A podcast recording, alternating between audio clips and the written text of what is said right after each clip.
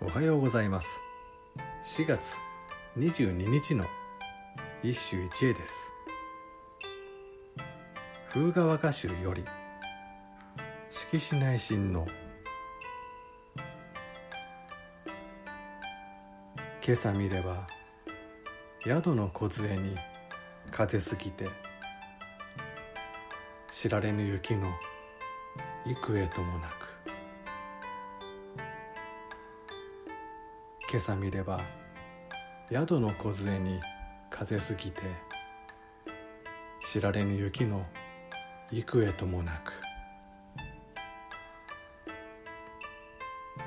色紙内親王は劇場的な恋の名手として理解されているかもしれないが実のところその個性火力がまことに発揮されるのは四季歌だ。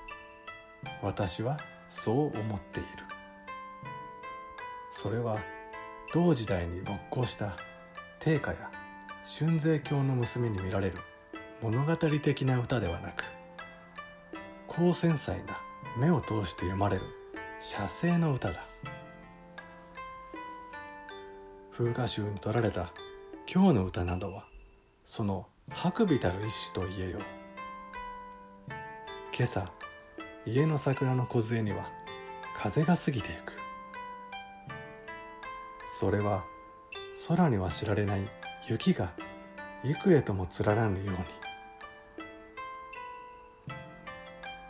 に。上等的な雪の見立てであるが盆作にならないのは知られぬ雪に受ける叙情と統治かつ省略された結句。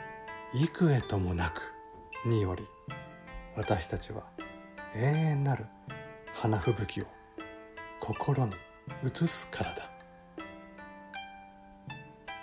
以上今日も素晴らしい歌に出会いました。